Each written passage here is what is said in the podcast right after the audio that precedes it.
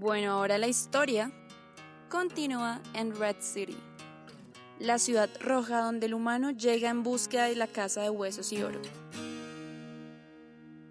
donde la casa puede actuar como una metáfora para hablar de sí mismo, los huesos como aquellos cimientos de esa misma casa, y el oro como el momento en el que logró reconocer el valor de su camino, su vida y la continuidad de la misma.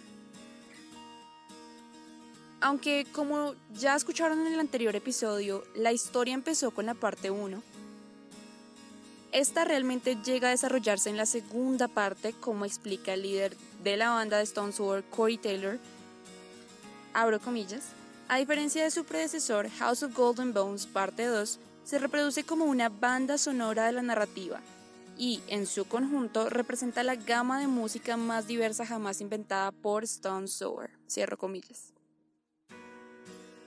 Y es que hay un concepto básicamente que se trata en esta segunda parte. Y también lo podemos ver bastante en lo que es la novela gráfica, en el cómic. Y es un personaje que se llama Black John.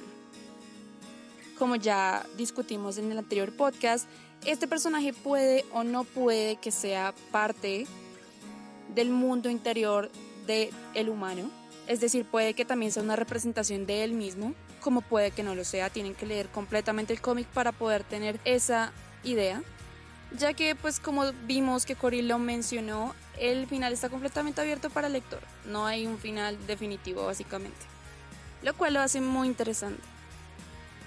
Pero ese concepto que les estaba hablando anteriormente, el que involucra a Black John, que también tiene su canción en el segundo álbum, escúchenla. Él le pregunta constantemente al human, Are you 486? RU 486. Y para los que no estén familiarizados con ese término, hago un poquito, un pequeño disclaimer de que puede ser de pronto un tema algo fuerte para algunos o algunas. Así que RU486 es una píldora abortiva que también está conocida como mifepristona. En esta historia estamos hablando de RU486 porque es lo que constantemente Black John le pregunta al humano y es básicamente esa metáfora donde constantemente se le está preguntando o continúas o dejas tu camino acá y mueres. Hablando un poco más ya de la historia de Black John, básicamente es el líder de una manada gigante de criaturas parecidas a zombies que también se van a llamar en este álbum los números, The Numbers. En este momento de la historia, The Human está completamente rodeado por los números y Black John, que básicamente la van a perseguir a lo largo de todo el viaje pero él está completamente cansado de correr y los intenta enfrentar. En este momento les quiero recomendar bastante que busquen, lo, son cuatro entregas del cómic, cada uno más o menos de 20 a 25 26 páginas. Y mientras lo vayan leyendo y reconozcan los títulos de algunas canciones, escuchen el álbum al tiempo. Es una experiencia increíble, como se cuenta la historia, que es muy interesante. Es una música cargada de emociones muy impactantes.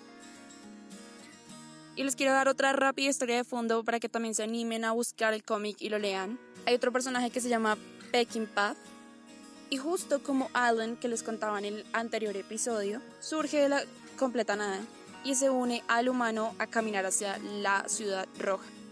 Él intenta ayudarle y le da un poquito de información acerca de la conflagración que va a pasar en la casa de huesos y oro la canción que llega a involucrar la historia de este personaje es un poco complicada de escribir porque mm, cada una de las canciones tienen ciertos elementos que nos hacen sentir que el viaje continúa, o cuando él se tropieza, o cuando no quiere continuar, o cuando encuentra la fuerza en sí mismo, nos hace sentir cada paso de ese viaje, eso es algo completamente increíble.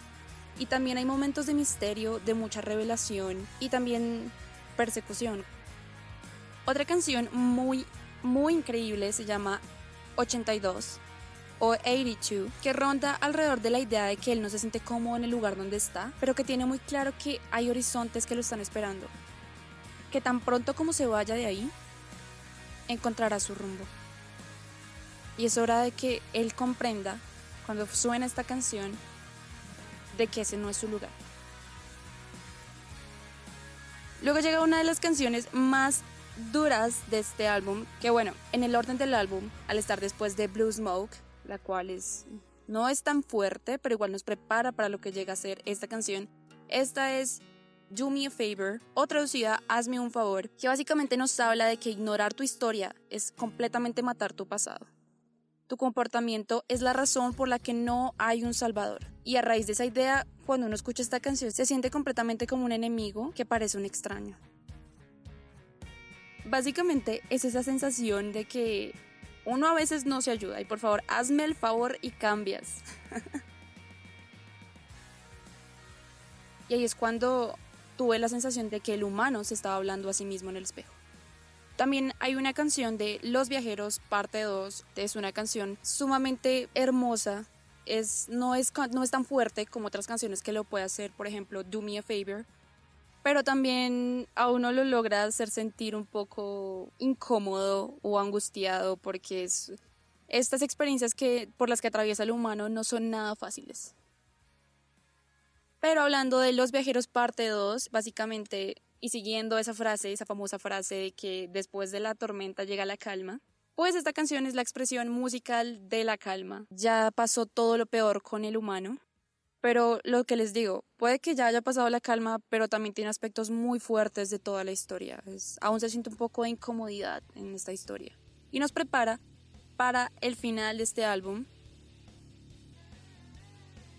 y es finalmente la canción The House of Golden Bones, que ustedes saben traduce la casa de huesos y oro, donde pues según Cory, abro comillas, necesitábamos ese momento en el que el humano ha tomado su decisión y se apega a ella sin importar cuál sea la decisión. Todo está abierto al lector y necesitan ese momento. Necesitas el gran crescendo, necesitas el acto final para atraerte. Y los dejo con ese cierre. Esa fue la canción perfecta para hacerlo. Cierro comillas. Entonces desde suaves melódicos hasta gritos y fuertes solos de guitarra, la historia ha avanzado y llega a un final. El humano camina por la ciudad roja preguntando por qué está allí de nuevo y llega a The House of Gold and Bones. Esa es una historia que estaba muy muy emocionada de poderlos compartir. Es muy especial para mí porque en el proceso de crear este podcast, de también del tema de la pandemia, del confinamiento, de que todos hemos tenido situaciones complicadas, no solo físicas, sino también mentales y también emocionales. Este álbum me llegó a acompañar de cierta manera y muy curiosamente porque escuché la entrevista de Corey Taylor y decía que lo dejaba afuera, que lo publicaba, porque hablaba de momentos de su vida en que realmente no quería seguir, pero logró encontrar esa fuerza interna y lo logró y es ahora uno de los músicos más brutales del género hardcore y metal. Saber que ese álbum estaba construido para que las personas encontraran esa fuerza interna cuando lo escucharan. Fui, lo escuché, lo analicé y es uno de mis álbumes más favoritos del mundo. Tampoco, ni siquiera sabía que tenía una, una versión, o sea, tenía una novela gráfica.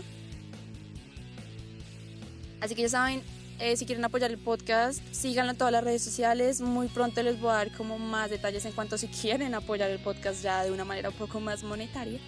Pero ya es un poco más adelante, así que sigan, ya saben, arroba Morales Podcast, hay página en Facebook y también hay perfil en Instagram y también síganme en mis redes personales si quieren, arroba Lilamura en absolutamente donde quieran buscar ese arroba. Así que muchas gracias por escuchar, espero les sirva de alguna cosa. Así que Espero tengan un buen fin de semana y nos escuchamos más adelante. Esta semana que viene no va a haber podcast ya que hoy saqué dos.